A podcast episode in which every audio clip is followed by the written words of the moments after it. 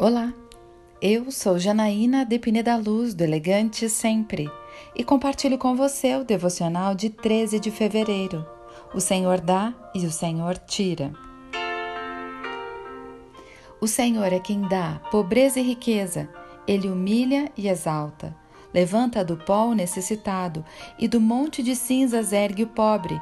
Ele os faz sentar-se com príncipes e lhes dá lugar de honra pois os alicerces da terra são do Senhor.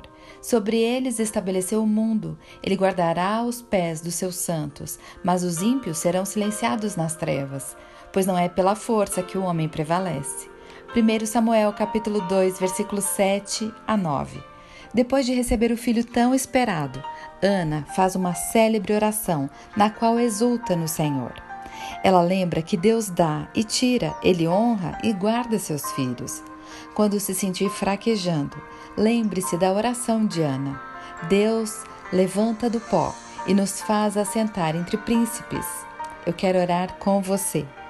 Pai amado, obrigada porque o Senhor pode nos tirar do lugar de desonra e nos fazer assentar entre os príncipes. O Senhor nos resgata e restaura.